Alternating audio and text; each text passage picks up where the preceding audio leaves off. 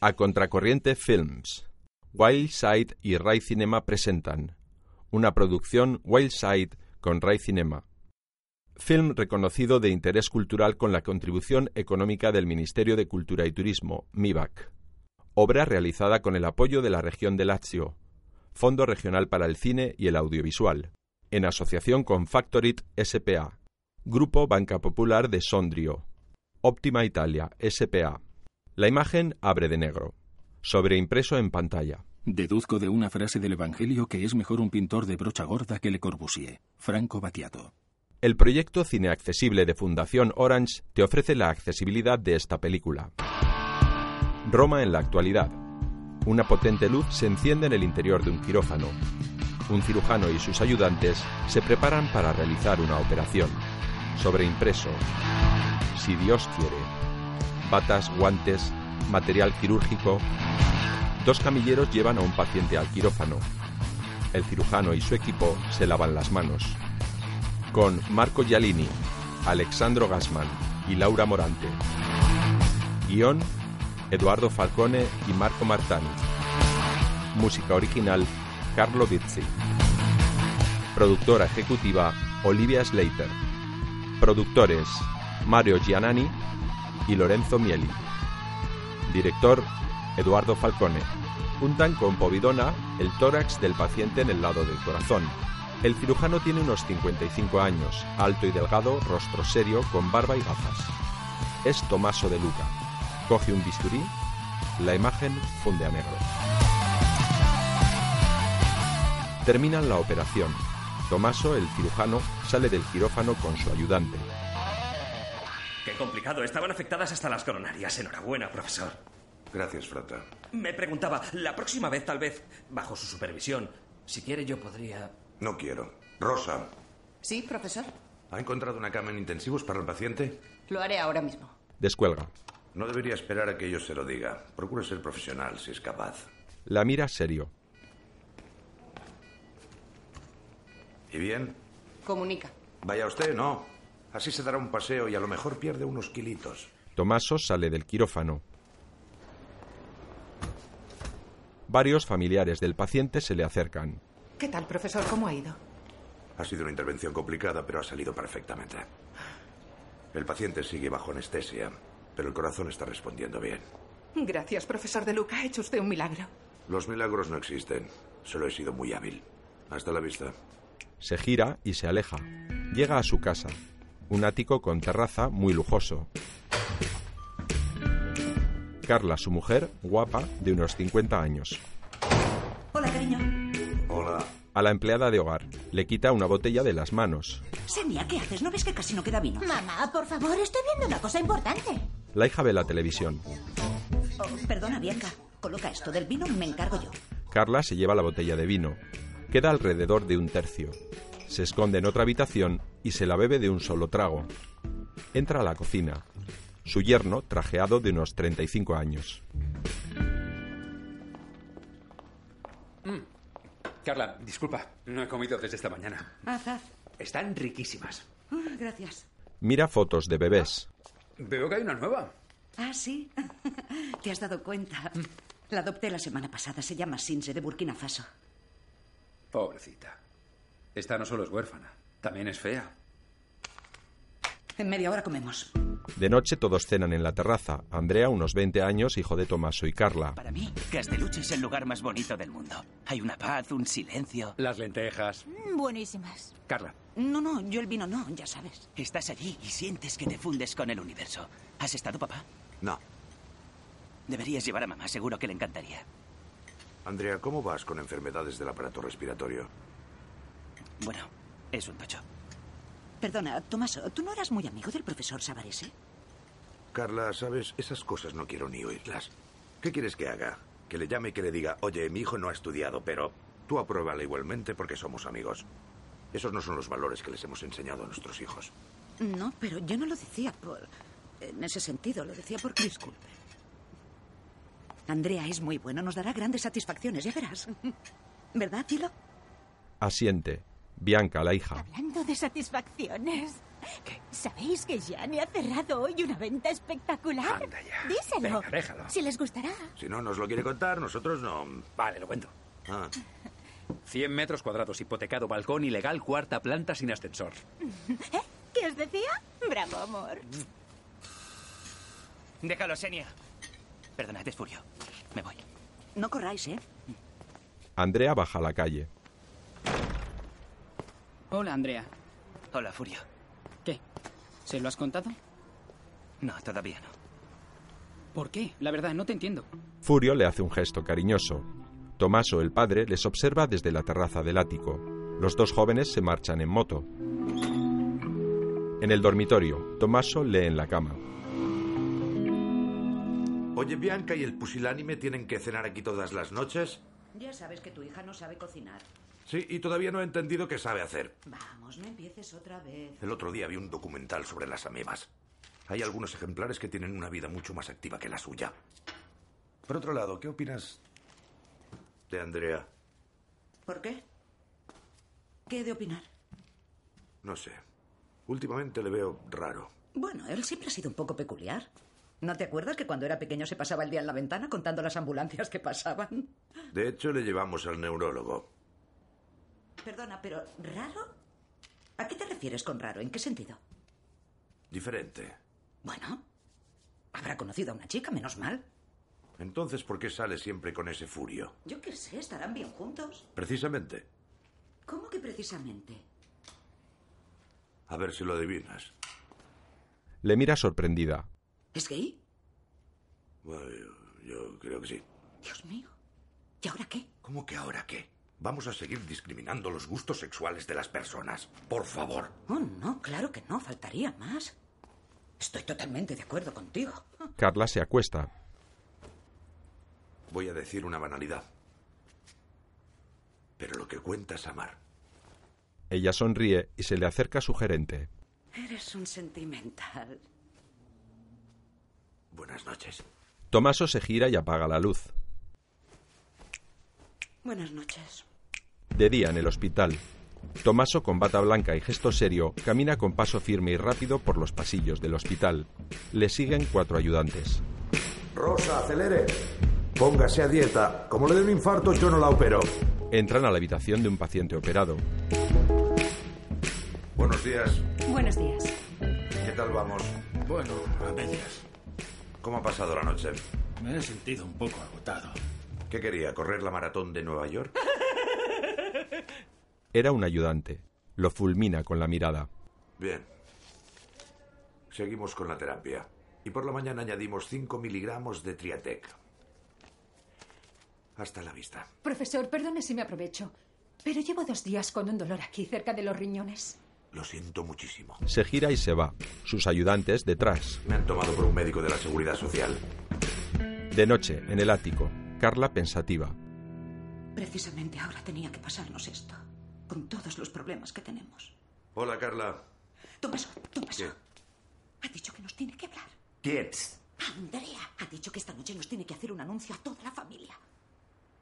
Ya era hora. Sí, ¿qué hacemos? Calma. Mantengamos la calma. ¿Dónde está? En su habitación. Dijo que le avisara cuando llegases. ¿Y Bianca y el miserable? En su casa, pero no sabe nada.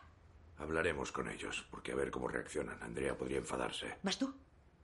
De acuerdo. Cruza el rellano hasta la puerta contraria.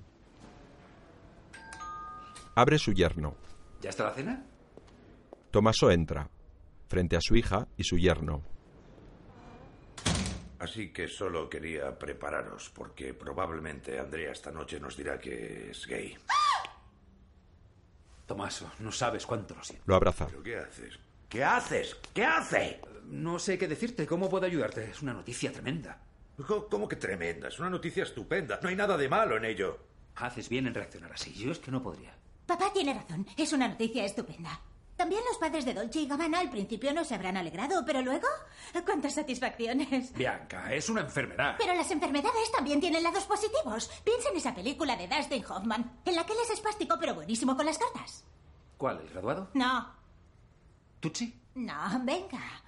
Sale también ese actor guapo, bajito, que es como testigo de Jehová. ¿Estás segura de que la ha visto? ¡Basta! ¿Eh? Bien, ahora iremos allí. Y cuando Andrea haga su anuncio, simplemente le abrazaremos y le diremos, estamos todos contigo. ¿De acuerdo? Rayman. Esa. Después, padre, madre, hermana y yerno sentados en un sofá.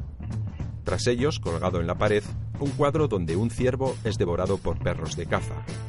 Frente a ellos, Andrea con una camiseta rosa. Me gustaría que también estuviera Xenia.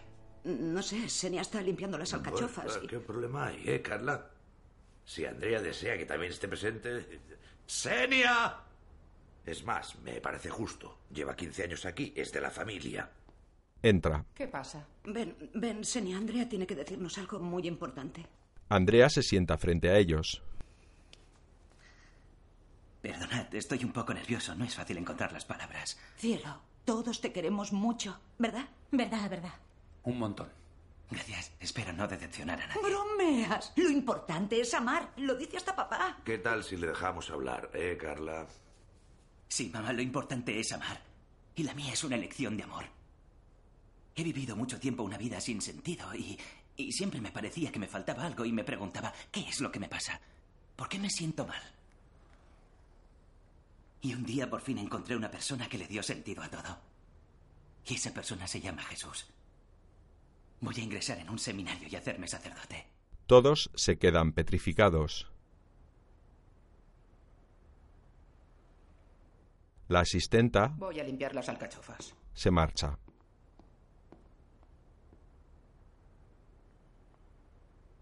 Papá, ¿qué piensas? Imágenes del interior de su cerebro.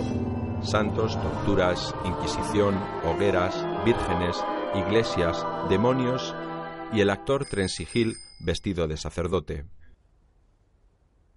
¿En qué pienso? Pienso que si eres feliz, papá es feliz por ti. ¿Y tú, mamá? También, mamá. Mucho. El yerno a Tomaso. ¿Qué hacemos? ¿Le abrazamos?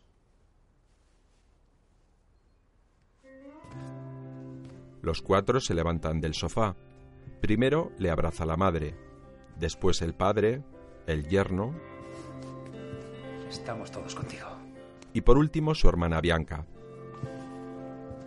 Estamos todos contigo. Bien, tengo que irme. Si queréis mañana con más calma, lo hablamos. ¿Cómo no?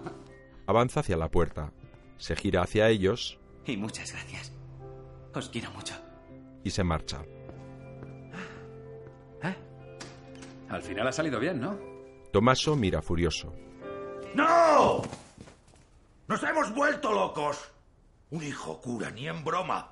Aparte de que Dios no existe, y aunque existiera, algo que dudo mucho, ¿por qué echar a perder tu vida para hacerte cura? El sacerdocio es un oficio anacrónico. Sería como hacer de desollinador, de afilador, de gaitero.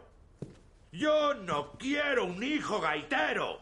Cálmate, Tomás. ¿Cómo que cálmate, Tomaso? Carla, estamos hablando de la Iglesia Católica, la institución más oscurantista que ha existido siempre en la faz de la Tierra. El yerno Pero los mejores pisos son del Vaticano, ¿eh? les mira abatido. Basta. Me voy a la cama. No, no, papá, espera. Tenemos alcachofas. ¡Buenas noches! De día, se acerca con una percha. Senia, Sí, doctor. según tú, ¿esta camisa está planchada? ¿Es una pregunta trampa? Oye, Senia, siempre te he respetado. Y siempre he dicho que lo que Pizarro hizo con el pueblo inca es una de las páginas más negras de la historia de la humanidad. Pero las camisas me las tienes que planchar bien porque me importan. Gracias. La asistenta, de origen sudamericano, coge la camisa y se marcha. Tomaso se sienta a desayunar. Su mujer también desayuna. Yo en tu lugar esta mañana no tomaría café.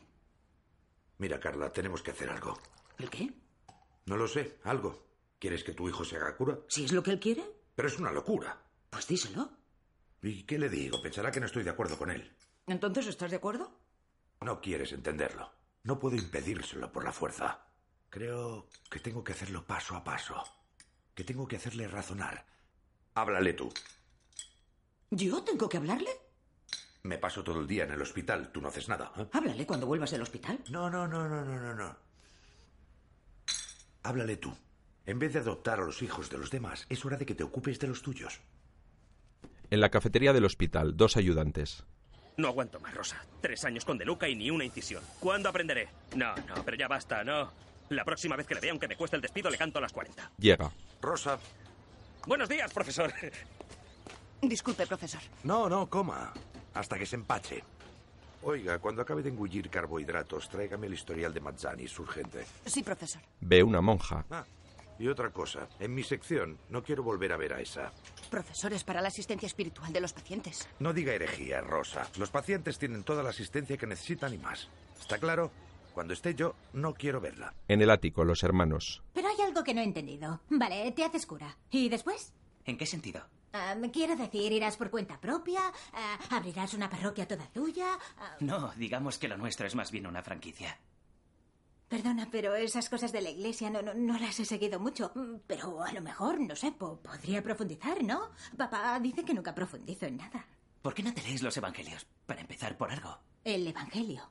Es uno. No, en realidad son cuatro. Ah. Ah, Bueno, tú dame uno, no quiero exagerar. Le da un libro. Entra Carla. ¿Se puede? Pasa, mamá.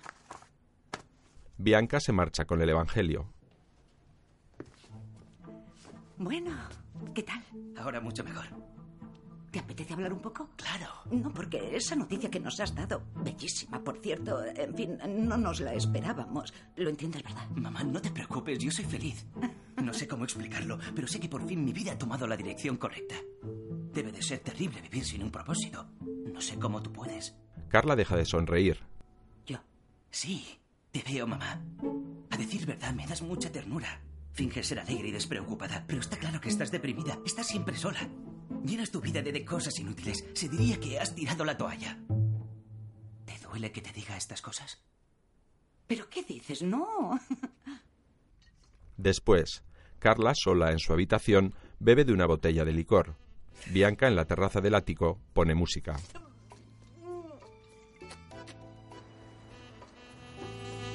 Se tumba cómodamente en un sofá. Lleva una pamela para protegerse del sol. Sonriente, bebe un refresco y comienza a leer los evangelios.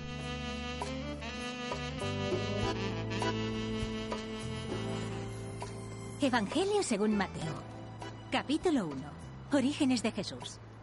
Genealogía de Jesucristo. Hijo de David. Hijo de Abraham. Abraham engendró a Isaac.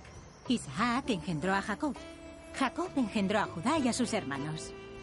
Judá engendró a Fares y Zara de Tamar. Fares engendró a Errom. Errom engendró a Aram. Aram engendró a Minadab. Aminadab engendró a... Por teléfono, Bertocchi, ahora no puedo, lo siento. Tengo a una persona. Yo le llamaré. Gracias. a Carla. ¿Qué pasa? Tiene los ojos enrojecidos. ¿Has hablado con Andrea? Asiente. Tomaso, mi vida no tiene sentido. Bianca sigue leyendo y ya no sonríe. Jeconías engendró a Salatiel. Salatiel engendró a Zorobabel. Zorobabel engendró a Abiud. Abiud engendró a Eliakim. Eliakim engendró a Azor. Azor engendró a Sadoc. Sadoc engendró a Kim. Tomaso llega al ático. Se detiene ante la puerta entreabierta de su hijo Andrea. Le observa leyendo la Biblia. Fines de la tierra. Ante él se postrarán todas las familias de los pueblos, porque del Señor es el reino. Él domina sobre todas las naciones. Tomaso cierra la puerta. Se gira disgustado.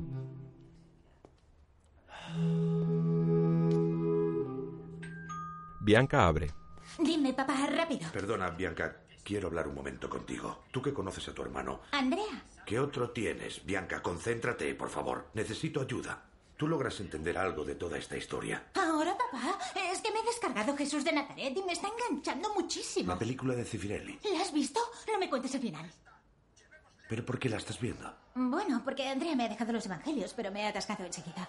¡Ah! Perdona, le están llevando ante Pilatos. Ven. Pobrecito. De día, en una calle, Tomaso aparca su coche.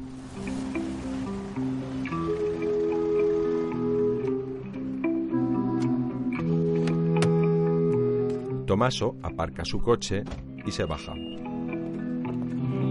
Entra a una inmobiliaria. Una recepcionista muy guapa y exuberante. Buenos días. Hola, ¿qué puedo hacer por usted, señor? Su yerno. Tomaso, qué alegría verte. Patricia, tranquila, yo me encargo. Ven, ven.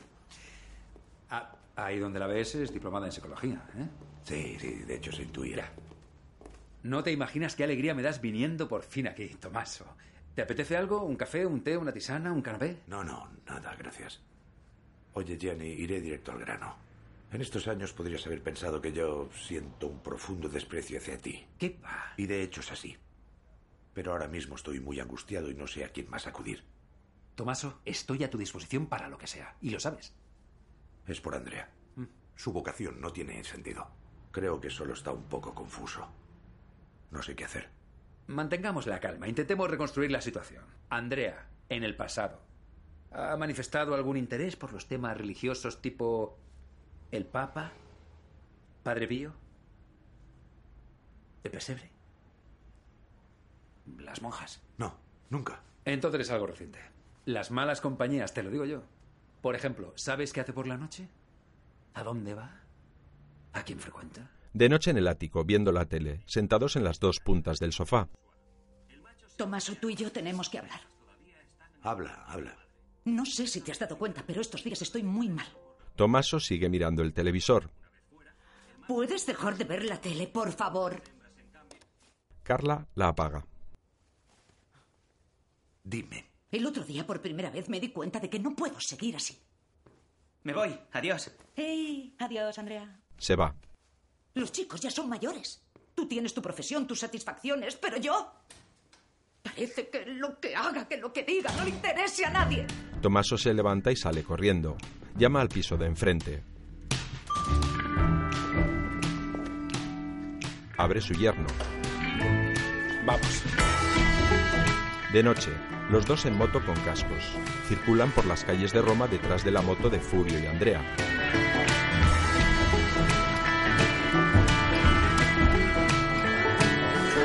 Recorren varias calles de la ciudad.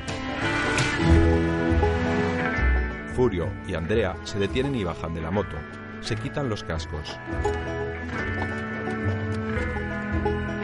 A unos metros por detrás aparca la segunda moto con Tomaso y su yerno. Les observan de lejos. Andrea y Furio han entrado a un local repleto por decenas de jóvenes. Están sentados en varias filas formando un gran círculo. Tomaso y Yanni se quedan detrás, pegados a la pared. Andrea y Furio se han sentado en primera fila.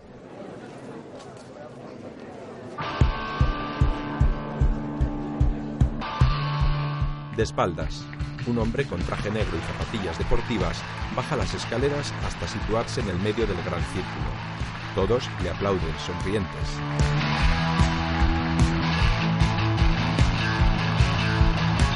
El hombre se gira. Es don Pietro, un sacerdote. Unos 40 años, moreno, con barba algo canosa y bastante atractivo. ¡Basta! Vale, vale, basta. Basta, que luego me lo creo y quiero hacerme papa. ¿Eh? Veamos, creo que la última vez llegamos a la multiplicación de los panes y los peces, ¿correcto? Bien. Location, el espléndido marco del lago Tiberíades. Cast. Bueno, el protagonista lo, lo conocemos siempre, es el mismo, Jesús. Los discípulos y luego una multitud de personas, pero no eran personas normales, no, había de todos tipos. Mancos, lisiados, ciegos, paralíticos, en fin, un regocijo.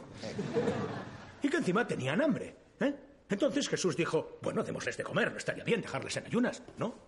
Y los discípulos todos un poco, así un poco abochornados, no, ¿qué les vamos a dar? No tenemos nada, solo nos quedan cinco panes y dos peces. De haberlo sabido, habríamos hecho la compra. Este cura es muy bueno, ¿eh? Y entonces Jesús dijo, ¿qué problema hay? Me encargo yo. En el vestidor del ático, Carla baja una caja de cartón de un armario.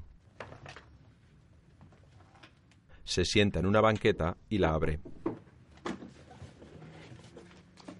Está llena de papeles y fotos antiguas. Comienza a observarlas. Son de ella misma en su juventud. Las observa con nostalgia.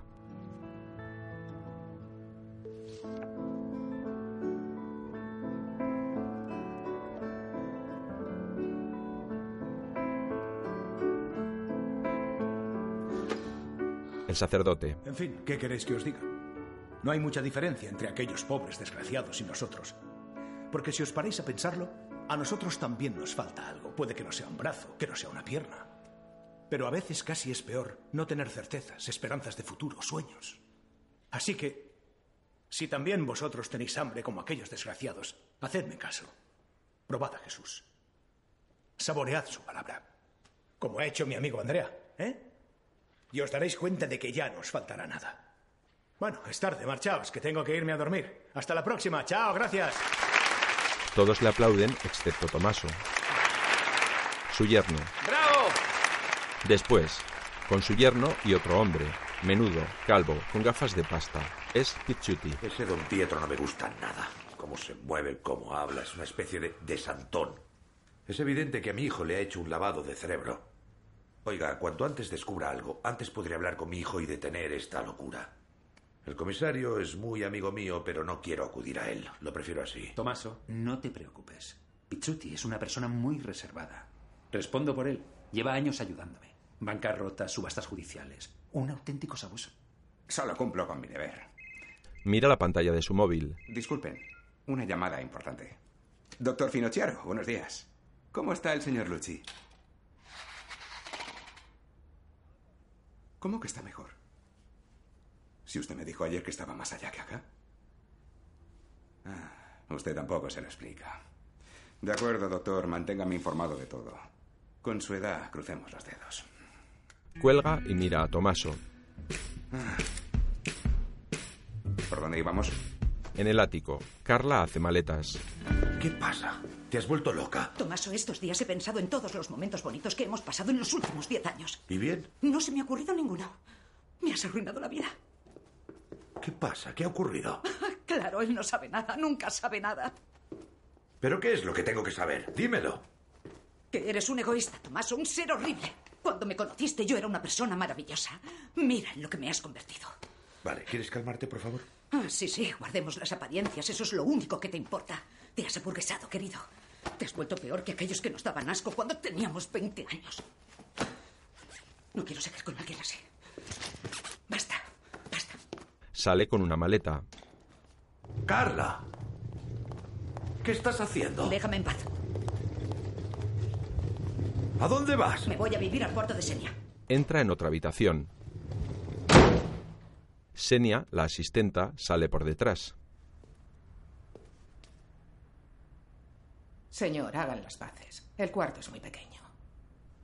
Tomaso detiene su coche en un parking al aire libre.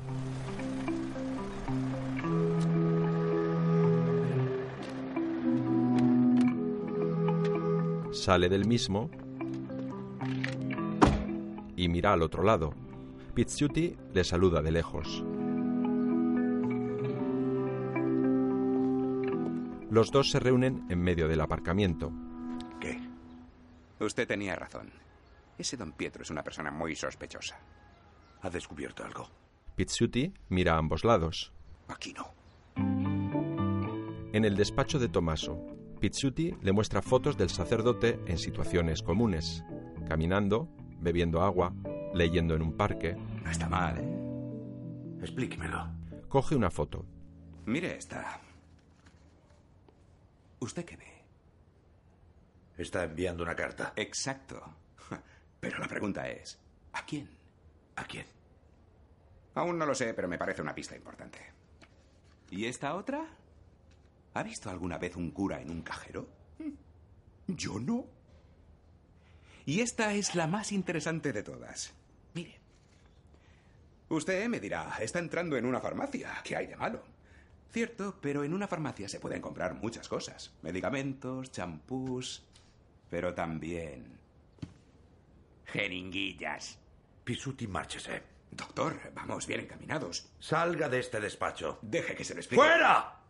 Pizzuti coge su cámara de fotos.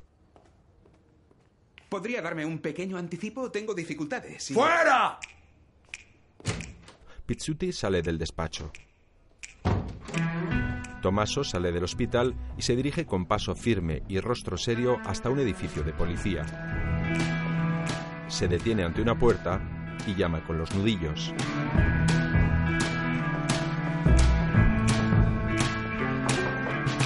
Sin esperar, abre la puerta y entra. Le muestran la ficha policial del sacerdote. Bonita foto, ¿verdad? Es él. Es él, es él.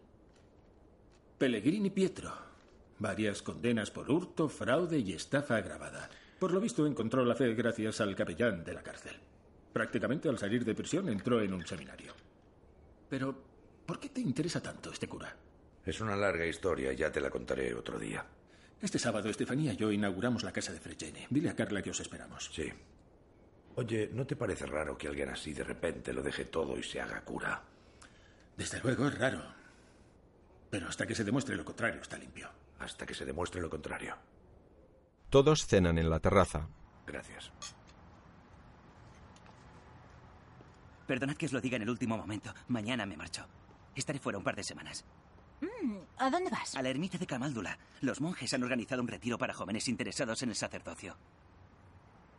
Perdón, Andrea, pero la semana que viene no tenías el examen. Sí, papá. Pero he pensado que puesto que no logro hacer las dos cosas a la vez, pues de momento he pensado dejar medicina. Tomaso se atraganta. ¿Qué? oh, Papá. Cariño, haz algo. Tomaso, mira al pajarito. Mira al pajarito. Papá, bebe. Bebe, papá. Bebe un sorbo de agua. Ya ha pasado. Ya ha pasado, no os preocupéis. Nadie se había preocupado. Oye, Andrea, ¿y esa ermita a la que vas? ¿Cómo es? No sé, rollo casa rural. No, no, es un monasterio. Qué bonito. Ah, me gustaría ir. Perdona, cariño, ¿por qué no vamos un fin de? ¿Tienen wifi? No lo sé. Lo ha organizado todo don Pietro, un amigo sacerdote. Es una persona realmente especial. Sí, ¿eh? Sí, porque ayuda a todos. Cualquier problema que tengas, económico, familiar, él se desvive por echarte una mano. Qué lindo. Sí, yo le quiero mucho porque gracias a él he descubierto mi vocación. Después, en su cuarto, Pasa, papá. Tomaso entra. Oye, Andrea. En estos días nunca hemos afrontado la cuestión, pero creo que ha llegado el momento de que te diga lo que pienso de esta vocación. No hace falta, lo he entendido todo. Ah, ¿Lo has entendido? Sí. Y no te imaginas cuánto me alegro por tu apoyo. Tenía miedo de que no aprobaras mi elección y en cambio has estado maravilloso, como siempre. Se le abraza. Perdóname, entran ganas de llorar. Ya somos dos. En el salón, Bianca y Gianni ven una misa por televisión. por su dolorosa pasión. Ten misericordia de nosotros y del mundo entero. Bianca está ensimismada. Gianni, aburrido, se levanta del sofá.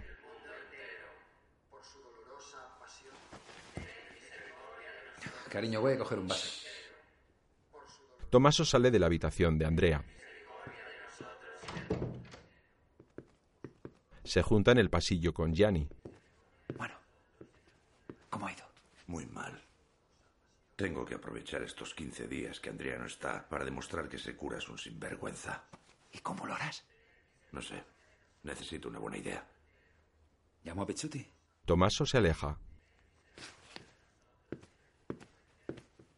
¿Eso es un no? En el local, Por la noche, cada vez que acababa de rezar, Jesús iba con los discípulos y ellos dormían realmente como lirones. Sí, vosotros os reís porque pensáis que nosotros somos mejores que ellos. En cambio, no. Nosotros pensamos que estamos despiertos porque comemos, trabajamos, chateamos, llenamos nuestra vida de cosas inútiles. Pero en realidad estamos durmiendo, siempre. Y ni nos damos cuenta. Sí. Pero de eso hablaremos la semana que viene. Ahora a dormir. Buenas noches. Chao, gracias. todos los jóvenes aplauden al sacerdote, excepto Tomaso, que está entre el público. Se levantan. Se acerca al sacerdote. Se lo agradezco muchísimo. No hay problema. muy bien. acuerdo? Don Pietro, disculpa, ¿sí? Estoy desesperado, estoy en el paro, Adiós, tengo don un... Pietro. Ah, nos vemos el miércoles. Recuerdos para Cesarone. De acuerdo. Chao. ¿Me decía? Perdone, don Pietro, estoy desesperado, estoy en el paro, tengo gravísimos problemas familiares. Su ayudante. Pero, profesor, ¿qué tal? Vuelvo enseguida. ¡Qué alegría! No sabía que también siguiera las charlas de Don Pietro. Frata, usted no me conoce ni me ha visto, ¿vale? Pero, profesor, si sí. usted le dice a alguien que me ha visto aquí, le echo del hospital a patadas en el culo. Está avisado. Vale, vale. Buenas noches. Gracias. Corre a la calle buscando al sacerdote. Este se está colocando su casco y monta en su moto.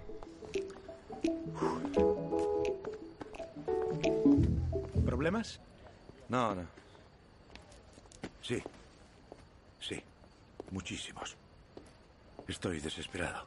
Estoy en el paro. Tengo un hermano retrasado en mi cargo y una mujer que tiene un grave colapso nervioso y a veces me pega. ¿Es todo? Estoy pensando en suicidarme. Bueno, me parece lo mínimo. Oiga, necesito apoyo espiritual. Quisiera pasar un rato con usted, conocernos mejor. ¿Cómo te llamas? ¿Tan mal estás que no recuerdas cómo te llamas? No, es que con todos estos problemas... ya- eh, Mauro. Mauro, vete a dormir, es muy tarde, vamos. Pero si he dicho que quiero suicidarme. ¿Y querías hacerlo ahora mismo? No. Claro que no. Bueno, hagamos una cosa. Ven a verme mañana por la tarde y charlamos un poco. Vía del Crepacho 12. 12. Nos vemos. El sacerdote se aleja en su moto.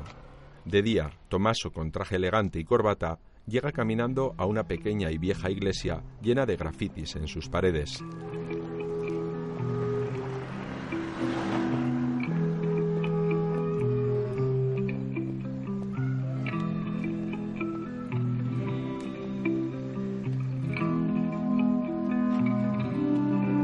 Abre las puertas de la iglesia y entra.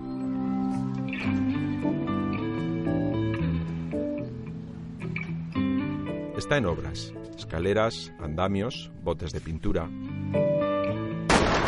Ha caído una escalera. ¿Perdona, te he dado? No. ¿Te gusta? Es la iglesia donde venía siempre mi madre. De niño vivíamos por aquí y ahora la estoy restaurando poco a poco cuando no trabajo en la parroquia. Baja del andamio. ¿Tienes maña con las brochas? No. Lástima, podrías echarme una mano. Se le acerca. No recuerdo cómo te llamas. Le tiende la mano. Mauro. Mauro, tú necesitas una buena cura de fósforo. Me preocupas, lo digo por ti. ¿eh? ¿Cómo estás hoy? ¿Cómo te sientes? Mal. Fatal. Cada vez peor. Cada día pienso en el suicidio. Ah, no, no pienses en eso. La vida no es tuya, no puedes hacer lo que te parezca. Lo sé. ¿No? Lo sé, pero no me queda dinero. Ya no sé qué más hacer. A estas alturas estaría dispuesto a todo. Incluso ir a robar. Se miran fijamente a los ojos.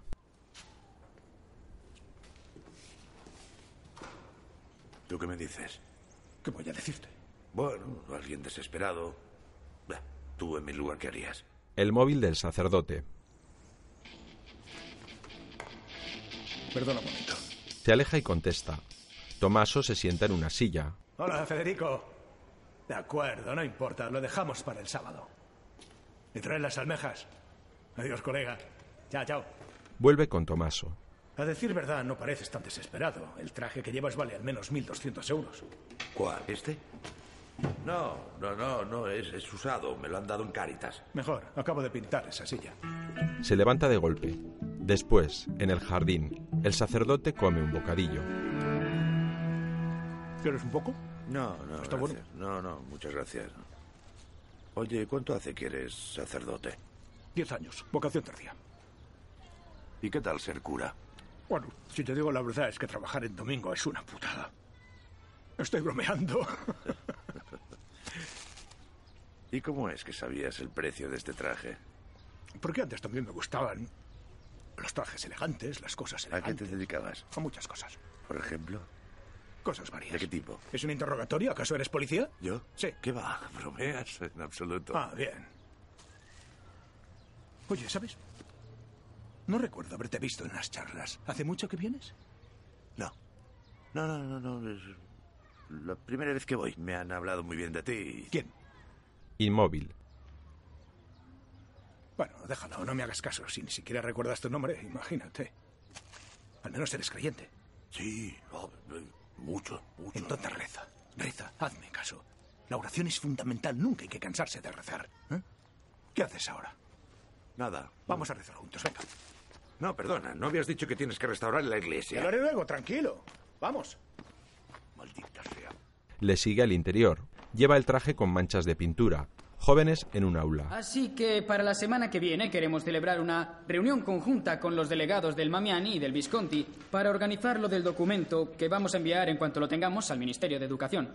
Luego os daré todos los detalles. Mientras tanto, ha venido para expresarnos su solidaridad una exalumna y le cedo la palabra. Gracias. Gracias. Coge el micro. Hola a todos, soy Carla. Y bueno, me emociona volver aquí, a, a- a esta aula en la que estuve hace muchos, muchos años. Bueno, por otro lado, este ha sido también el instituto de, de mis hijos. Bueno, de uno de ellos, porque luego la otra prefirió estudiar eh, turismo y. bueno, es igual. Am, hoy estoy aquí para expresaros mi solidaridad y obviamente mi, mi apoyo, pero también para daros un consejo desinteresado. Ah, Están bien los colectivos, están bien las reuniones, están bien los documentos conjuntos, pero a veces no son suficientes porque no hay peor sordo que el que no quiere oír. Y, y- y si pensáis que alguien se va a interesar por vosotros, por lo que sois, por lo que tenéis dentro, os equivocáis completamente porque nadie os escucha. No les importa, es como si no existierais y entonces yo os digo, demostradles que sí estáis allí, pero hacedlo ahora, hacedlo enseguida porque luego será demasiado tarde y os arrepentiréis toda la vida. Basta de charlas, pasemos a la acción, ocupemos. Muchos se levantan. Todos la aplauden. Carla saluda sonriente.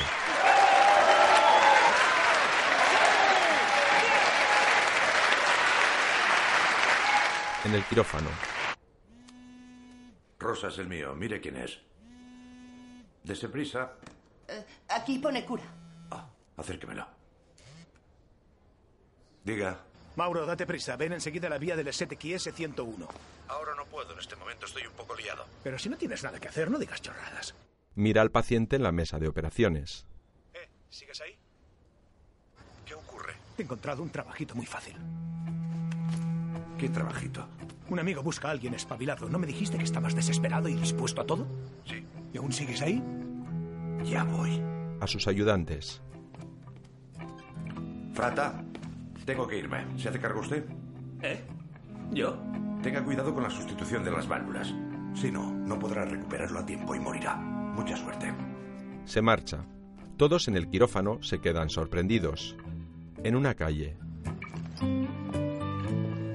Don Pietro. Ah, por fin. El autobús no pasaba. Ten cuidado. Said no se fía de las personas que no conoce, pero le he convencido. Así que hazme quedar bien. Por cierto, ¿qué tal se te dan los cuchillos? Asiente. Bastante bien. ¿Por qué? Tomaso con delantal frente al mostrador de una pizzería. ¿Quién va primero? Yo, dime dos euros de pizza con patatas. Dos euros exactos. Dos euros. Dos euros. El sacerdote y el dueño de la pizzería le observan. Da vueltas a la pizza sin saber cómo cortarla.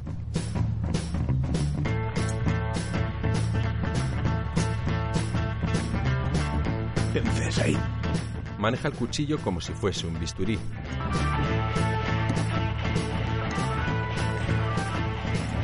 ¿Qué está haciendo con la pizza? ¿Cirugía? Van pasando decenas de clientes. El 79. Oiga, deme un trozo con champiñones, sí, pero el borde no, que siempre os sale un poco quemado.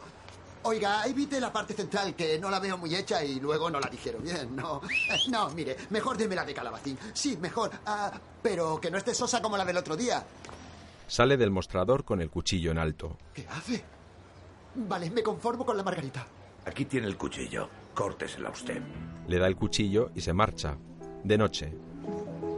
Pero bueno, yo le pido un favor a un amigo. No sé ni cómo consigo encontrarte un trabajo que hoy en día es oro y tú coges y te vas. ¿No está bien? Lo sé, lo sé, no está bien. Tiene razón. Ha habido una emergencia. Me han llamado de casa. Pietro. Vete a dar una vuelta, tengo trabajo. Sale a la calle. Hola, don Pietro. ¿Has traído el dinero? Sí, pero quería decirte una cosa. Dame el dinero. No, un momento, antes ¿Quieres soltar el dinero? ¿A qué viene tanta agresividad? No lo entiendo. Cada semana la misma Quiero historia. decirte una cosa, déjame que Vale, te diga dime una esa cosa. cosa. Bien, me han dado menos, ¿Sí? ¿vale? ¿Me lo enseñas? Aquí tienes. Gracias. Cuenta un fajo de billetes. Ten, esto tiene que bastarte para una semana. Una semana. Y ahora vuelve a casa. ¿Esto? Vete a casa, es lo mejor. Venga. Vuelve al interior de la vieja iglesia. ¿Quién era ese señor? Un amigo. ¿Y qué quería? ¿Qué te importa? So- solo era por preguntar. ¿Y qué es lo que pasó en tu casa? Una emergencia, ya conoces mi situación. Sí, la mujer con el colapso, el hermano retrasado. ¿Te parece poco? Si no, ¿crees que yo habría rechazado un trabajo como ese? Sí, pero no puedes seguir así, ¿lo entiendes? Lo entiendo, lo entiendo, pero dime qué hago, dímelo tú. De acuerdo, hagamos una cosa. El viernes por la tarde paso por tu casa y me los presentas. ¿Por mi casa? Sí, ¿dónde vives? Más tarde con Gianni y el detective Pizzuti. ¿Y qué le has dicho? Nada, que en cuanto me acordase le enviaría un SMS. Genio. No le podía invitar a mi precioso ático. Por cierto, puedes encontrarme un apartamento triste, algo escuálido. Me pones en un aprieto. Yo solo trabajo inmuebles de prestigio. Tiene que ser muy escuálido. Absolutamente sí. Vale, entonces mi casa es perfecta. Tomaso, perdona, ¿eh? Merece la pena montar todo este tinglado. Lo digo por ti, nada más. Eres un profesional renombrado. Si se descubre, quedarás muy mal. Pero vas a entender o no que ese delincuente le ha lavado el cerebro a mi hijo.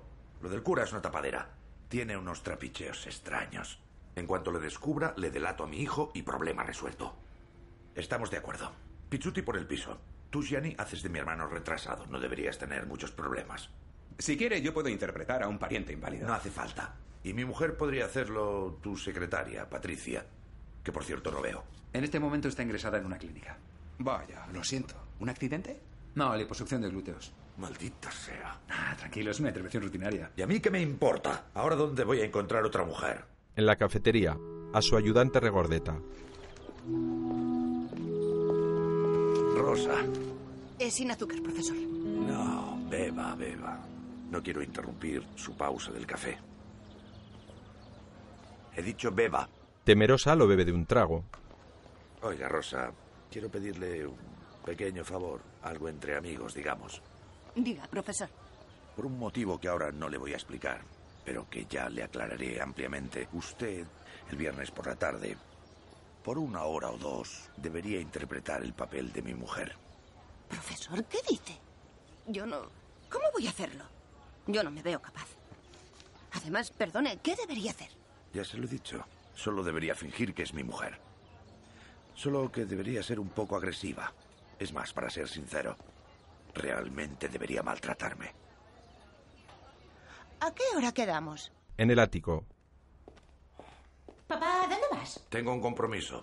Pero Andrea vuelve muy pronto del retiro espiritual. Sería bonito que toda la familia se reuniera para una plegaria de agradecimiento. Eso hazlo con tu madre. Mamá no está, iba al centro social. ¿A dónde? Ah, nada, déjalo. Venga, papá, quédate. Mientras esperamos, rezamos un rosario. ¿Eh? le cierra en las narices con su falsa familia. Gianni, su yerno, como hermano discapacitado. Rosa, la enfermera regordeta, como esposa. Llegan hasta una casa donde les lleva el detective Pichuti.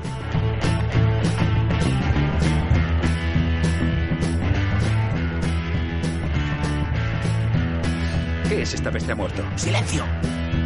La casa está precintada por la policía. Pero usted vive aquí, Pisuti. Sí. Bueno, ahora mismo me aloja mi exmujer. Un pequeño contencioso con el tribunal, pero en unos días estará resuelto. Arranca los precintos. Una casa vieja y mal decorada. Que os había dicho. Es perfecto, ¿no? Huele cerrado, abramos las ventanas. ¡No! Mejor que no. Ya sabéis cómo son los vecinos. La gente es maligna. Eh, Rosa, allí tienes las tazas para el té. Ah, ah, eh, yo antes de irme aprovecharé para coger un par de camisas y unos calzoncillos. El yerno. Ah, Tomaso, he ensayado un poco el hermano retrasado. Espera.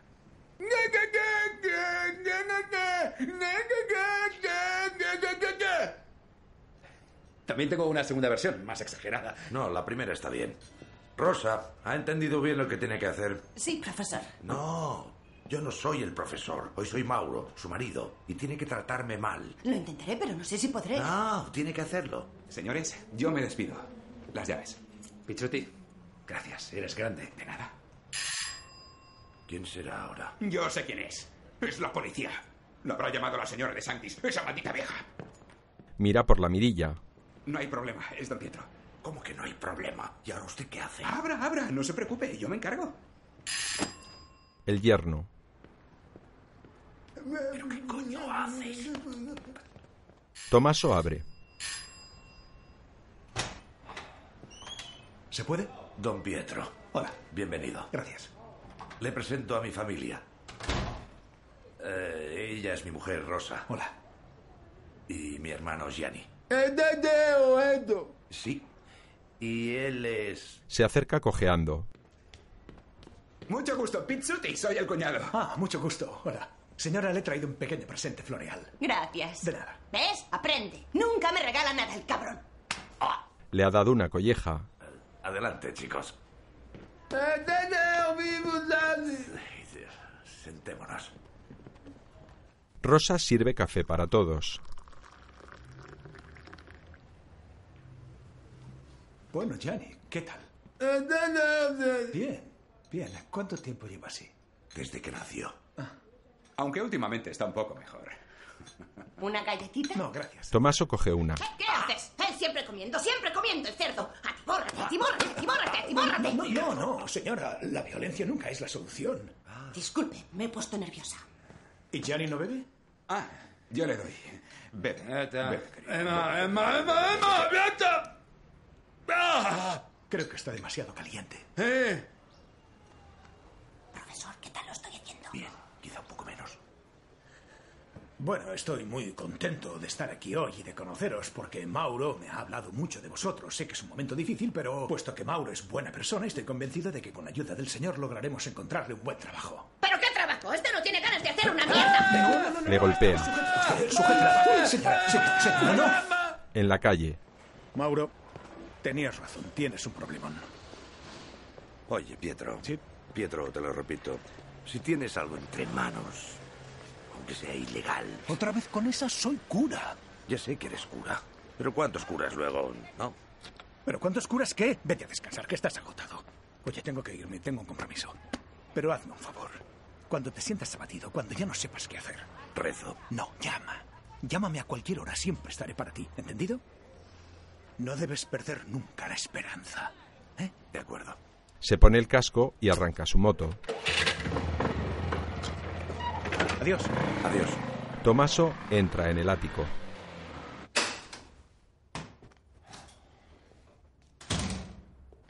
Carla, está Andrea en su cuarto. Su mujer pasa a su lado, levantándole el dedo medio Gracias. y sin mirarle. Entra al cuarto de Andrea. Bienvenido. Se abrazan. Te he echado de menos. Yo también. Papá, quiero presentarte a un amigo. Sentado con cara seria. Él es el famoso don Pietro del que te hablé. Y él es mi padre, Tomaso. Hola. El sacerdote sonríe. Tomaso. Se levanta. En mi opinión, tienes más cara de Mauro.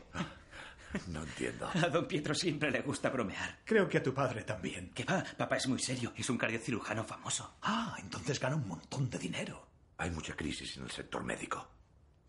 Bueno, papá, ¿puedo acabar de hablar un momento con don Pietro? C- c- ¿Cómo no, por supuesto? Sí, yo también tengo que contarle muchas cosas, Andrea. Ah, quizá podría contárselas otro día. No, no puedo, lo haré ahora. Además, estarás muy ocupado, eres cardiocirujano. ¿Puedo traeros algo de beber? No hace falta. ¿Algún refresco? Yo me encargo, tranquilo. Vete, vete. Yo me encargo. Gracias. Tomaso, sentado en el sofá con mirada perdida. Su yerno. Tomás, oye, ahora tienes que ayudarme tú a mí. Yo ya no sé qué hacer con Bianca. Con ese rollo del catolicismo se le ha ido completamente la olla. Ahora se ha empeñado en que no podemos tener relaciones sexuales si no son con fines procreativos. Pero bueno, ¿te imaginas? ¿Y ahora qué hago? Yo lo necesito físicamente. Es algo que... Así que he pensado que si tú le hablas... Gracias por todo, don Pietro. Te acompaño. No, no, no te preocupes, me apaño solo. ¿Eh? ¿Qué le hablarás? Adiós. Dime. ¿Quién calla otorga? ¡Qué casa tan bonita! Bianca. Johnny, ¿te encuentras mal? Salen a la terraza. Menuda vista, parece una postal de Roma. Están los dos solos. ¿Qué le has dicho, Andrea? Nada, porque sé guardar un secreto. De ontología profesional. Gracias. Pero explícame una cosa. ¿Por qué? ¿Por qué? Porque es inaceptable que mi hijo, que tiene ante sí una brillante carrera como médico, tire su vida para seguir algo que ni siquiera existe, porque alguien le ha lavado el, el- el cerebro por eso. ¿Porque yo le he lavado el cerebro? Sí, porque Andrea, antes de conocerte, no tenía la más mínima intención de hacerse cura. Pero ¿y tú qué sabes? Andrea todavía es influenciable, es un niño. ¿Y cuántas veces le has influenciado tú? Hmm, Sí, pero yo soy su padre, me lo puedo permitir. Claro. Y por una vez que Andrea toma una decisión por su cuenta, el padre desaparece. ¿Y quién aparece? El pobre Mauro con todos sus problemas. Está bien. Te pido disculpas si te he tomado el pelo. ¿De acuerdo? Perdona. Bravo. El arrepentimiento siempre es algo encomiable. Pero no es suficiente, porque si conoces la confesión, antes viene el arrepentimiento y luego la penitencia. ¿Cuántas Aves Marías tengo que rezar? Ah, no, demasiado fácil. ¿En qué sentido? ¿Sabes esos trabajos que estoy haciendo en la iglesia? Sí. Necesito a un voluntario que me eche una mano. Estás de broma.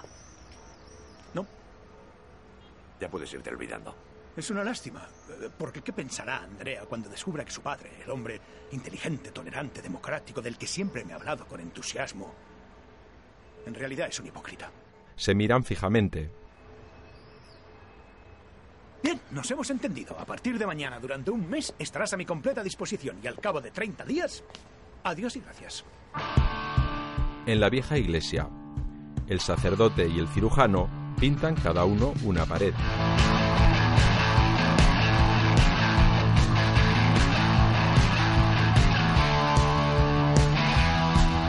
El sacerdote, con complicidad, le guiña un ojo y continúan pintando.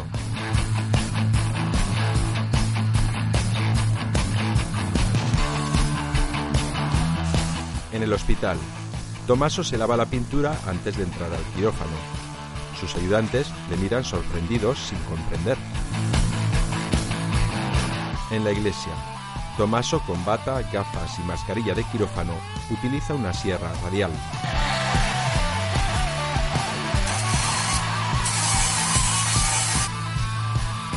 Bien, a la de tres. La levantamos y la colgamos ahí. Van a levantar una gran cruz del suelo. Dos. ¿Pero por qué no llamas a algunos de esos fanáticos que frecuentan la parroquia? Nos apañamos muy bien solos, venga. Uno. Dos. No hay problema, yo les pagaré. Considéralo como una donación. Total, los curas son buenos cogiendo dinero, lo sabemos todos. Le guiña un ojo. Uno. Dos. Es que me molesta a nivel simbólico, ¿entiendes? Oye, en lugar de dar tantos rodeos, di que estás viejo y que no puedes. ¡Uno! ¡Dos! Por la calle. Mm. Tranquilo, pasito a pasito llegaremos. Venga. Ah. No arrastres los pies, te dolerá menos. Despacio, por favor. Intenta bascular un poco la cadera. Así. ¿Qué voy a bascular? Tranquilo, te ayudará. Despacio. Venga, espera. Para un poco. Para un momento, respira. Pausa. Sí, venga. Perdona. Tranquilo. ¿Mejor? No. Bien, vamos. Venga. Unos pasos más. Además, es más bien un dolor psicológico. ¿Cómo que un dolor psicológico? Es una hernia del disco L4, L5, lo sabré yo. Sí, vale. Concentrémonos Ah. en subir al coche, que es lo más difícil. Despacio, por favor. Bien. Con calma, intenta doblarte hacia adelante. Yo te empujaré suavemente. Ah. No se te ocurre empujarme. Ah. Despacito, por detrás, seré delicado. Gira la cadera. Ya está. Tomaso, tienes que alegrarte por este dolor. Significa que el Señor te está poniendo a prueba. ¡Vete a la mierda! Le ha cerrado la puerta del coche. Buenas noches. De día, en el hospital, sus ayudantes caminan por delante. Tomaso camina por detrás, con dificultad y con la mano sobre sus lumbares. Otro día, Tomaso cava en el jardín. El sacerdote corta flores. ¿Qué pasa? No entiendo por qué estás haciendo todo este trabajo inútil. Ya tienes una parroquia. Ya te lo dije, lo hago por mi madre. ¿Sabes cuántos disgustos le he dado? Si viera que ahora soy cura. ¿Qué tengo que ver yo con tu madre? También hago todo esto por ti. Es más, pensándolo bien, deberías agradecérmelo. Tomaso, pensativo, clava la pala en el suelo y se le acerca. Oye, cura, yo no tengo que agradecer nada a nadie. Porque mientras tú pretendes salvar a las personas con tus plegarias, bendiciones, inciensos, un servidor salva a la gente de verdad. Y me lo agradecen ellos mismos. Cada día. ¿Está claro? Le amenaza alzando el dedo. Se gira y vuelve a coger la pala. Madre mía, qué carácter. Y deberías recordar que aunque salves a las personas, sigues siendo humano. Porque a lo mejor te crees que eres Dios, pero lo siento, estás equivocado. Y recuerda que la muerte llega cuando menos te lo esperas, como un ladrón en la noche, como diría San Pablo. Harto tira la pala lejos de él. ¿Has leído las cartas de San Pablo? ¡No! Te las aconsejo, sobre todo la primera a los Corintios. Por favor. ¿Con qué derecho te distingues de los Por demás? favor, ¿Y qué por tienes favor, que no hayas basta, recibido? basta. En una habitación del hospital, una televisión de fondo con imágenes de manifestantes. Tomaso mira los informes de un paciente. Esta noche no he tenido palpitaciones. Creo que estoy mejor. ¿Qué opina, doctor? Mira el televisor. No es posible. No. Esto es una tragedia. ¿A dónde va? Tomaso sale corriendo. Dígame la verdad, ¿me estoy muriendo? En el ático, Carla con magulladuras. Estaba en la manifestación. Gracias, cariño. Andrea sale de la habitación. Los dos solos. Escucha, Carla, tenemos que hablar. No tengo nada que decirte. Desde luego no podemos seguir así. De hecho, le he pedido a Yanni que me busque un sitio a donde pueda ir. Ahora vete. Oye, Carla. ¡Vete! Tomaso, impotente, se marcha. Carla aguanta las lágrimas.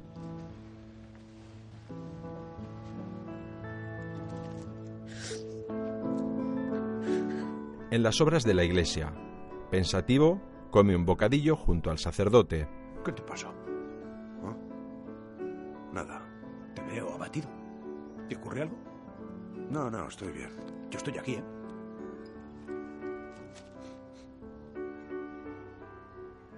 Oye, ya que estás aquí, ¿Mm? ¿por qué no hablas tú con Andrea? Me parece evidente que no es apto para cura. Yo no estoy de acuerdo. Creo que es el oficio adecuado e inteligente como es hasta puede hacer carrera. Pero, ¿No te gustaría un hijo obispo? por favor, Pietro. ¿Un soldazo? Don Pietro. Un hombre le hace señales con la mano, le da el bocadillo Sujéramelo. y acude. ¿Qué quieres? Ah. ¿Cómo que qué quiero? Te he traído el dinero. venga, deprisa. Ten, aquí tienes. A ver.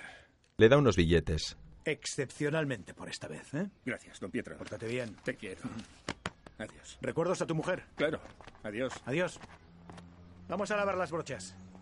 Vuelven a la iglesia. Ese es Mimo. Un buen chico, pero obsesionado con el videopóker. Así que yo le guardo el sueldo y de vez en cuando le doy dinero para que no se lo juegue todo. Eh, devuélvemelo. Le coge el bocadillo. En el despacho del hospital, entra Rosa. Disculpe, profesor. Debería firmar el acta de la señora Mariani. Firma un documento. Gracias. Rosa, ¿Qué he hecho, profesor? ¿ha cambiado usted de peinado? Sí. ¿No debía? No, le queda bien. Gracias. Rosa se aleja sorprendida y sonriente. En el ático, Tomaso cena junto a su yerno. ¿No está Andrea? Mm. Iba a uno de esos encuentros con el cura. Por cierto, aquello del catolicismo con Bianca, todo arreglado, ¿eh? Ahora está volcada con Oriente. Y además vio un vídeo en YouTube sobre el Tantra. Bueno, en fin, Tomaso, sexualmente hemos vuelto a lo grande, batiendo récords. Por favor, estoy comiendo. ¿Y qué? Entra Bianca. Se sienta junto a ellos. Nada, dice que no tiene hambre. Estoy preocupada porque está cada vez más triste. Tranquila, ya sabes cómo es tu madre. Le mira desafiante. ¿Por qué? ¿Tú sabes cómo es, papá? Yo creo que no. Si lo supieras, no estaría así. A Ah, Bianca, ¿cómo me va? Claro, porque él siempre cree que lo sabe todo, con esos aires de superioridad, siempre dispuesto a juzgarte, porque él es el mejor. Solo faltabas tú con esas tonterías, Bianca. ¿Qué quieres que haga, papá, si soy tonta? Siempre lo has pensado, ¿no? Como tenías a Andrea que te bastaba y te sobraba, tú siempre me has despreciado, papá. Es más, los has despreciado a los dos. Sí, vale, mi marido no será un genio. Y físicamente los hay mucho mejores, pero al menos él nunca me ha juzgado. Y tú es lo único que has hecho desde que era pequeña. Y yo siempre intentando no decepcionarte. Aún me acuerdo que de niña siempre me obligabas a escuchar a Guccini, de Gregori, de André. Hacer escuchar esos cantautores a una niña de siete años es una crueldad, ¿no lo entiendes? Se levanta.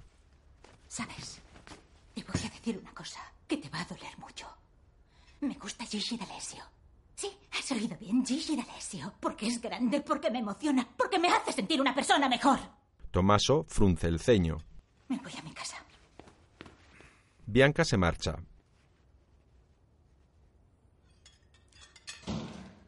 ¿Sabes qué le pasa a Bianca esta noche? Tomaso, perdona. Buenas noches. Gianni también se marcha. Tomaso se queda pensativo, celebrando misa. Fieles a la recomendación del Salvador y siguiendo su divina enseñanza, decimos, Padre nuestro que estás en los cielos, santificado sea tu nombre. Entra Tomaso. Venga a nosotros tu reino. Hágase tu voluntad, así en la tierra como en el cielo. ¿Ahora vienes a buscarme también a la parroquia? ¿Qué pasa, Tomaso? Nada. ¿Qué va a pasar? Le mira interrogante. ¿A ti nunca te ocurre que a veces te sientes solo? No, nunca, porque yo nunca estoy solo. Ni tú tampoco, porque está... Señala arriba. Ah, Otra vez esa historia del amigo imaginario, Pietro. Ven conmigo, vamos. Los dos en la moto del sacerdote. Recorren un camino de tierra hasta llegar a un monte.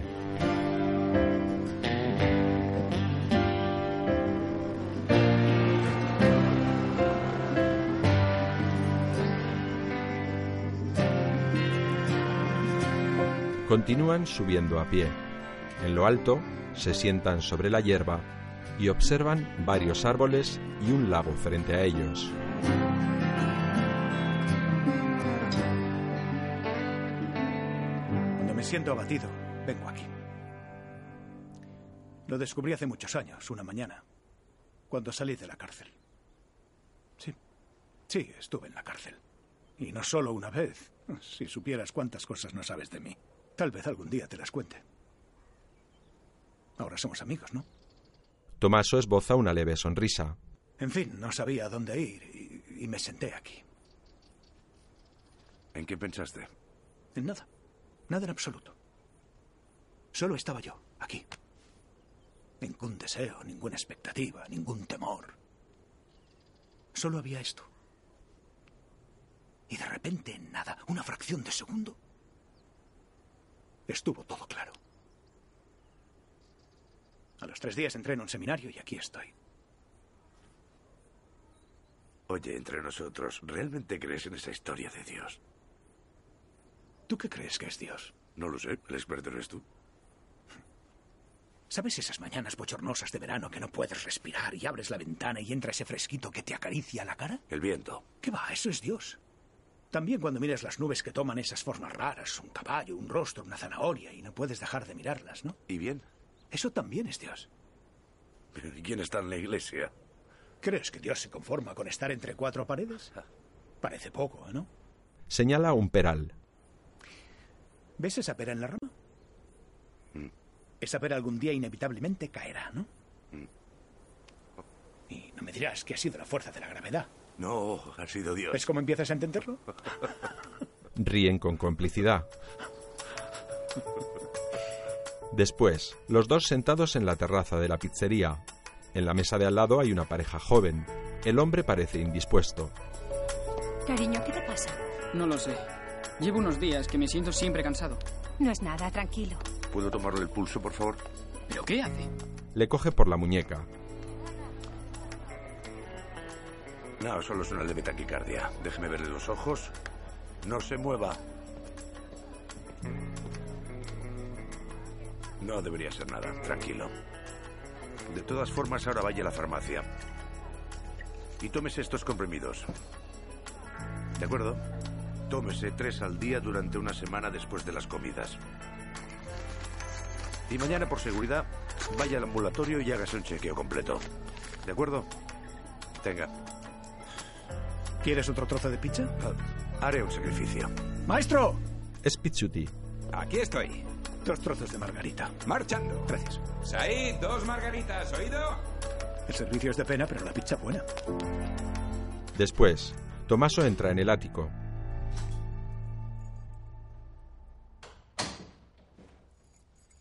Se detiene pensativo y abre la puerta del dormitorio de su mujer. Entra con sigilo. Carla está dormida. La ropa con delicadeza y la observa unos segundos.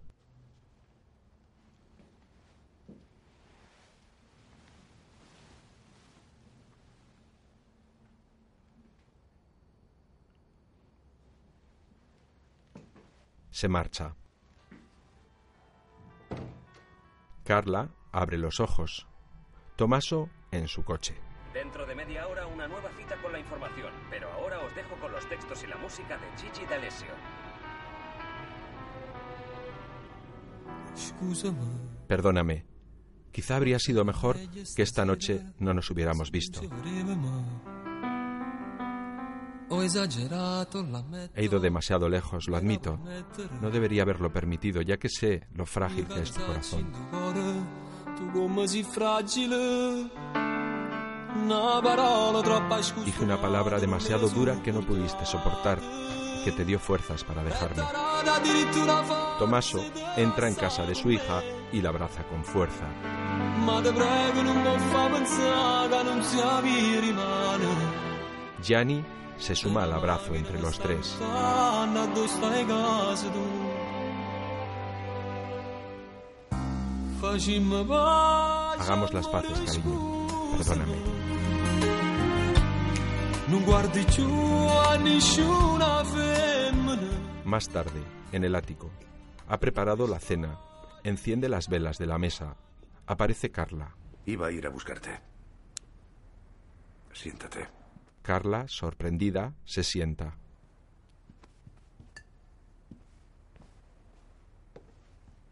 Un poco de vino. Ah, no, no. Solo un poco. Carla sonríe levemente. Tomaso sirve vino en ambos vasos y se sienta frente a ella. Pruébalos.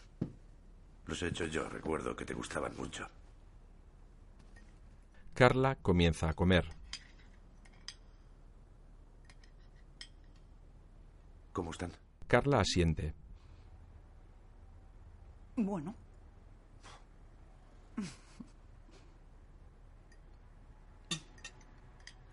¿A qué viene todo esto? Nada, quería organizar una velada solo para nosotros. Qué guapa eres, Carla. Tomaso, no hagas eso que me das miedo. Es la verdad. Me estás cortejando. Puede ser. Has vuelto a tomar antidepresivos. no. En realidad, la cena es una excusa. Me interesa más lo de después. Entonces yo he terminado. ¿No quieres el segundo? Hay asado, vino, tinto. Así que tú. La imagen se aleja. De día, en la iglesia. Me voy, nos vemos mañana. No, ¿Por qué no? el mes ha terminado, eres libre. Pero aún hay que quitar las manchas del suelo, arreglar los bancos Ya me apañaré, vete a casa. y no volveremos a vernos. Bueno, puedes venir a misa el domingo. Entonces me temo que no nos veremos. Pietro riega el jardín. Cuidado. Oye, ¿Qué? ¿por qué no vamos a comer algo donde Said? Esta noche tengo que ir al hospital. No puedo, tengo un encuentro con los chicos y si no sabes qué hacer, te daré un consejo. ¿Por qué no hablas con Andrea? ¿De qué? De que lo sabes muy bien. Si estás convencida de que este no es el camino correcto, ¿por qué no se lo dices? Oye, a estas alturas ni yo mismo sé lo que tengo que decirle. Dile lo que quieras, pero habla con él. Creo que ha llegado la hora, ¿no? Eh, mira qué bocambilla. ¿Eh? ¿Eh?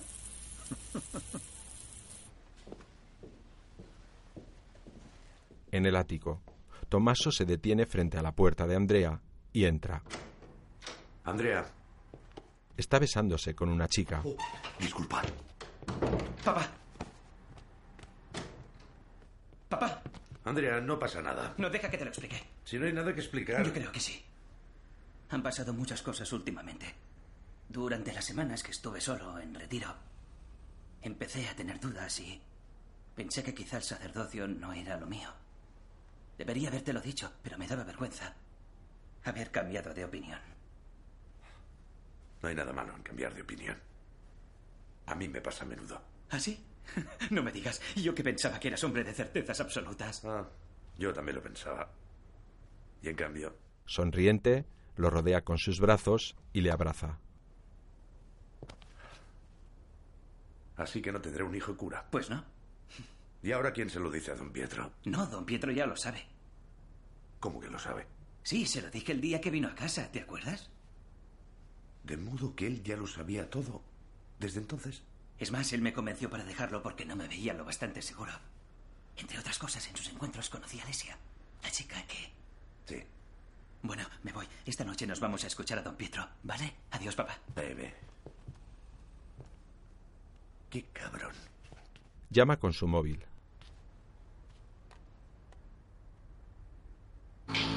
De noche. La llamada suena en el móvil del sacerdote que circula conduciendo su moto. Una luz se ilumina en su bolsillo. El sacerdote conduce sonriente, ajeno a la llamada.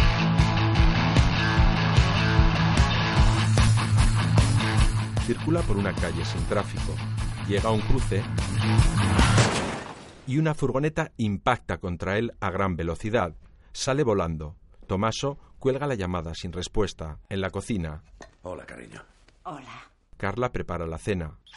¿Cuánto falta? Tengo que irme al hospital. Cinco minutos. Bien. Voy a cambiarme. Después, Tomaso llega al hospital, sube unas escaleras y espera el ascensor.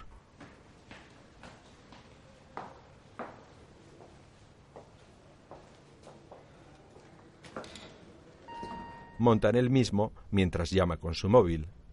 Entran dos camilleros con un herido. Disculpe, profesor. Pase, pase. La llamada suena en el bolsillo del herido. Tomaso se gira para verlo. Las puertas se cierran. Han llegado los resultados del TAC. ¿Y bien? Tiene un hematoma frontoparietal con desplazamiento importante. Tengo que operarle inmediatamente. De Luca, te seré franco. Aquí hace falta un milagro.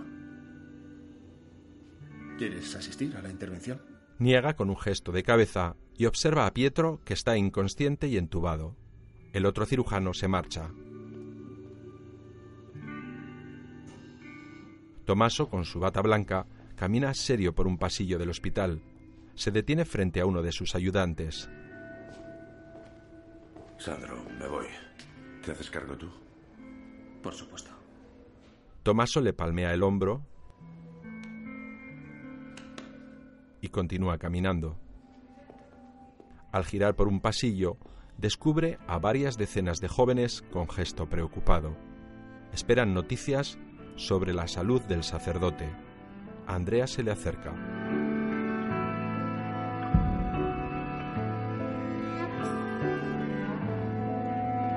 Papá, ¿qué? El neurocirujano es amigo mío. Es muy bueno. Hará todo lo posible. Sí, pero ¿cómo está? Mal. Está mal, Andrea. Cuando sepas algo, llámame al móvil. ¿A dónde vas? Tengo que hacer una cosa. Tomaso se marcha. La imagen recorre el pasillo vacío del hospital y funde a negro.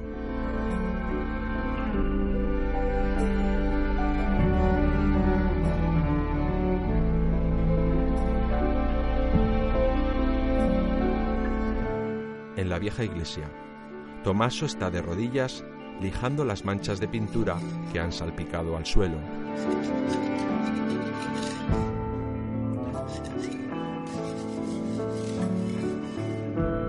Se lleva la mano a la cabeza y se limpia el sudor. Por un instante mira una imagen de Jesucristo y vuelve a lijar el suelo.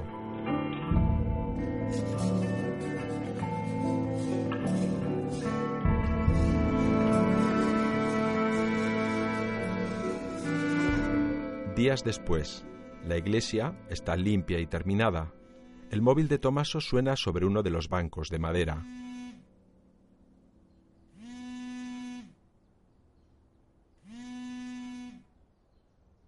Tomaso está en el campo, sentado sobre la hierba frente al lago, en el mismo lugar donde acudía con el sacerdote. Está atardeciendo. El sol se refleja en su rostro. Está sereno y pensativo. Fija la mirada en el peral que tiene enfrente y en la pera que cuelga a punto de caer. Sigue observándola y finalmente cae al suelo. Tomaso sonríe mirando al frente, sobreimpreso, si Dios quiere. È come il giorno che cammina, come la notte che si avvicina, come due occhi che stanno a guardare da dietro una tenda e non si fanno notare. È come un albero nel deserto, come un trucco non ancora scoperto, come una cosa che era meglio non fare, come il cadavere di una stella sulla schiuma del mare. Tomaso se levanta y se aleja caminando. È fulmine, è grandine, è polvere, è siccità, acqua che rompe l'argine e lascia una riga nera al primo piano di una città. C'è qualcuno che bussa, baby, aspettavi qualcuno, ho guardato di fuori, baby, e non ho visto nessuno. C'è qualcuno che bussa, baby, e muove la coda, c'è qualcosa che passa in questa stanza vuota. Una producción Wildside 2015. El proyecto Cine Accesible de Fundación Orange te ha ofrecido la accesibilidad de esta película. Locución Joaquín Calderón. Accesibilidad realizada por Navarra de Cine 2016. Una sagoma sul pavimento, come sabbia sotto al cemento, come una magra malattia, come il passato, in una fotografia. Come una terra che diventa straniera, come un mattino che diventa sera, sera di un giorno di festa e di pioggia che diventa tempesta. Come un lungo saluto, come un sorriso che dura un minuto, come uno sguardo buttato al futuro, come un'occhiata al di là del muro. È venuto qualcuno, baby, che non si è presentato. È venuto lo stesso, baby, che non era invitato. È venuto qualcuno, baby, che ci guarda e sta zitto. E c'è qualcosa che soffia sotto al nostro soffitto.